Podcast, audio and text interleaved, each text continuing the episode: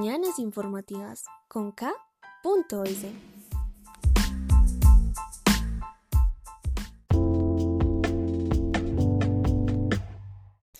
Hola, hola. Bienvenidos nuevamente a las mañanas informativas con Karen Silva. Y el tema de hoy está muy interesante. ¿Ha oído acerca de las armas de destrucción masiva? Suena un poco confuso, ¿verdad? Y aún así, hemos visto las consecuencias y algunos hasta las han vivido.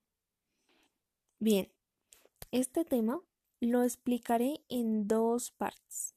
La primera, ¿qué son? Y la segunda, ¿qué clases de estas armas de destrucción masiva existen? Ahora, ¿qué son?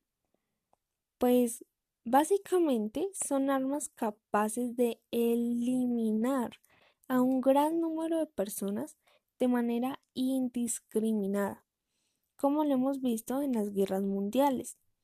Además, ha causado grandes daños, no solo económicos, sino también medioambientales.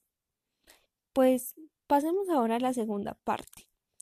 Actualmente existen 10 clases de estas armas.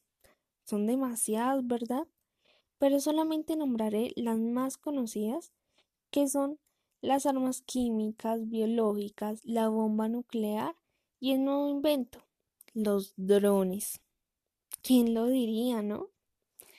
Pero lamentablemente las consecuencias de estas armas las han pagado personas y lugares que no tienen nada que ver con los intereses sociales, económicos y políticos de las diferentes potencias mundiales. Ay, no, no.